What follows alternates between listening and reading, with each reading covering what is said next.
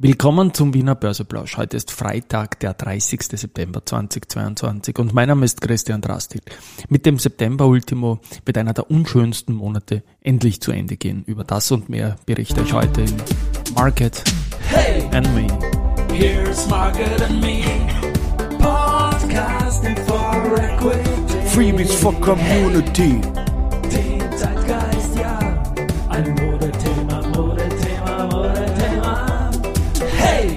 Ja, die Börse als Modethema und die Septemberfolgen des Wiener Börseplausch sind präsentiert von Wiener Berger und Aventa. Ja, Börse als Modethema. Nach dem Marktbericht sage ich dann noch was dazu. Ich bin noch immer ein bisschen verkühlt, möchte mich vorab entschuldigen, was die Stimme und das Räuspern oder Hüsteln betreffen wird. Aber wir sind jetzt mal zumindest heute im Plus 5617 Punkte, ein dünnes Plus von 0,56 Prozent nach den schweren Verlusten in den vergangenen Tagen ja, am Freitag halt zum Ultimo.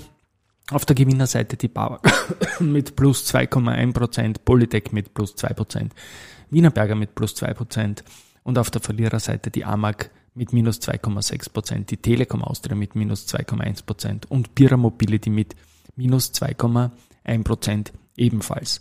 Die Börse als Modethema, also nicht nur wir Trommeln, Trommeln, Trommeln, Trommeln, sondern auch die Arbeitsgruppe Kapitalmarkt Österreich von ÖFA, FA und CFE Austria wird trommeln und zwar gibt es da nächste Woche ein Positionspapier der Kapitalmarkt-Stakeholder. Da sind viele prominente Adressen am Verteiler oben drauf, also und der Zierer unter Umständen, also nicht unter Umständen, sondern ist drauf, die Wiener Börse ist drauf äh, viele mehr.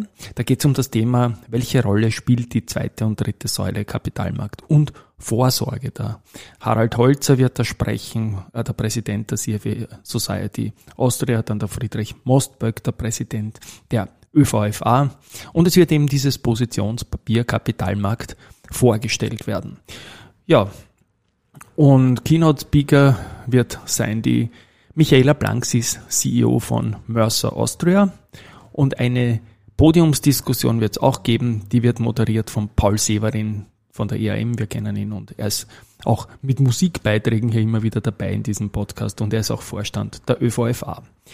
Ja, so viel dazu. Gestern sind auch noch Grenzen überschritten worden, nämlich im positiven Sinne. Die erste Group hat mehr als 10 Milliarden kumuliertes Handelsvolumen im Jahr 2022 geschafft. Ähm, die hatten in den letzten Jahren, ich habe es oft gesagt, immer genau 12 Milliarden plus minus ein Prozent oder so. Und jetzt sind sie halt nach neun Monaten auf 10 Milliarden, also das geht heuer über 12 Milliarden. Lenzing ist über eine Milliarde gekommen. Äh, auch das ist irgendwie ein schöner Wert. Lenzing ist ja im ATX und ich habe da immer wieder auch gesagt und, und Höreranfragen reinbekommen. Ja, warum ich denn sage, dass Lenzing ein Börserückzugskandidat ist und warum ich das Unternehmen damit nicht konfrontiere. Nun, das Unternehmen selber wird dazu nichts sagen, da müsste man Eigentümerkreis und so weiter und so fort fragen. Aber man hört halt von Institutionellen, es ist irgendwie ein Gerücht im Raum. Und was ich auch noch einspielen möchte, ist kein Gerücht, sondern irgendwie was Orges, was der Herr Rosinger, Gregor Rosinger im Börsenradio-Interview zur Unica gesagt hat da das eine oder andere verwechselt wird. Ich sage jetzt nur, warum wird etwas verwechselt. Ich bin zum Beispiel Aktionär auch der Unica-Versicherung. Und immer dann, wenn man was Negatives über die Uniper, diesen skandinavischen, deutsch geretteten Energie- und Gashändler liest, fällt die Aktie der Unica. Offenbar gibt es da irgendwelche Wahnsinnige, die Uniper Gashandel mit der Unica Versicherung verwechseln, was überhaupt nichts miteinander zu tun hat. Ja, Wahnsinnige gibt's momentan überall, aber das ist natürlich schon eine, eine, eine interessante Aussage. Und den Gregor Rosinger haben wir heute auch im Werdegang-Podcast. Da werde ich beides in den Shownotes verlinken. Diese Folge jetzt mit der Uniper und Unica und auch den Werdegang-Podcast. Da nennt er, welche Aktie er als Neunjähriger äh, als erstes gekauft hat. Also nicht er hat die Aktie als erster gekauft, sondern diese Aktie war seine erste Aktie. Gut, Wien Energie, da waren wir jetzt bei der Uniper, da sage ich auch noch, da hat der, der, der Vorstand Strebel im Dialog mit Armin Wolf äh, gesagt, dass die Börse noch immer der beste Weg war, das zu sagen. Also auch das ist irgendwie eine andere Börse, ist keine Wertpapierbörse, aber Börsen sind nicht das ultimativ Böse. Und ich probiere ja nach wie vor an die Wiener Energie ranzukommen, sowohl als, als Kunde, als, also als Bestandskunde mit Fragen, als auch als äh, Medienmensch das Ganze unabhängig voneinander. Und ich würde sehr, sehr gerne diese Geschichte ähm, mit den Spark Spreads, mit dem Michael Strebel in einem Podcast besprechen. Vielleicht wird's ja noch was. Ich sage zum Schluss immer, träumen wird man ja dürfen. Bei den News ist es so, dass es viele Zukäufe im Vorstands- und Aufsichtsratsbereich gibt. Das ist gut. Äh, der Friedrich Rödler, der erste Group Aufsichtsratschef, hat 500 erste Aktien zu 22,15 gekauft. Der Franz Gasselsberger, Föstalpine Aufsichtsrat, hat 3500 Föst-Aktien zu 1742 gekauft. Bei der Unica, also nicht Uniper, sondern Unica, hat der Wolf Christoph Gerlach 800 Aktien zu 6 Euro gekauft. 602 genau und Grossotec kauft sowieso immer. Gute Ergebnisse ähm, gibt von der Vocus Labs. Die haben im Halbjahr ähm, ein, einen Umsatz von 1,576 Millionen Euro gehabt, im Vorjahr waren es 1,167 und ein EBITDA von 230.000 Euro versus 106.000.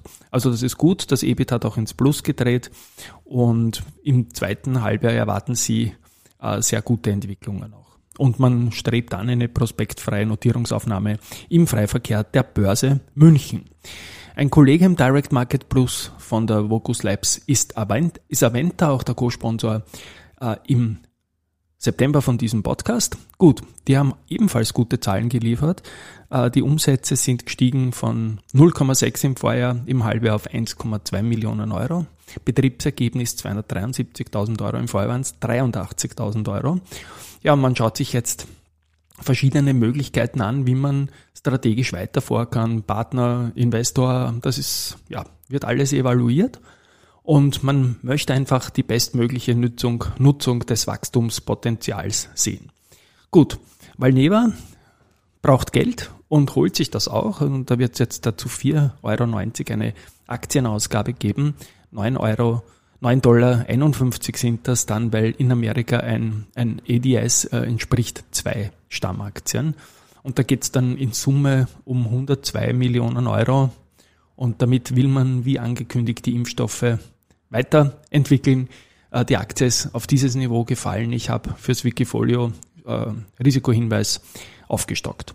Flughafen Wien hebt den Ausblick an, dort gibt es jetzt auch ein Angebot und sie erwarten jetzt eine weitere Verbesserung vom Jahresergebnis gegenüber der Guidance von auf über 115 Millionen Euro. Bisher waren es 100 Millionen Euro. Verbund Solarpark Pinos Puente erzeugt auf einer Fläche von 161 Hektar Solarstrom, grünen Strom für die Brauerei Anhäuser Busch, also das ist für alle Beteiligten eine schöne Sache. Und jetzt noch nach dem Husten noch viel Research. Äh, die erste bleibt bei Balkfinger auf Akkumulieren und reduziert das Kursziel von 35 auf 24,6. Bei Unica bleibt die erste auf Buy geht von 9,6 auf 8,5. Bei VIG bleibt man auch dabei, geht von 32 auf 28,5. Auch UBM ist ein Buy für die ersten, ersten Kollegen da, die erste Kollegen, man geht von 54 auf 40 zurück. Kepler Chevreux hat sich auch was angeschaut, nimmt die Lenzing von Halten auf Reduzieren und das Kursziel von 100 auf nur noch 49 Euro zurück. Und Semperit wird von Kaufen auf Halten gestuft und das Kursziel von 25 auf 19. Societe Generale stuft den Verbund zurück von Kaufen auf Halten und das Kursziel von 107 auf 97. Also alles nach unten heute. Schauen wir mal. Irgendwann wird alles wieder gut. Ich bin überzeugt. Bleibt gesund. Schönes Wochenende.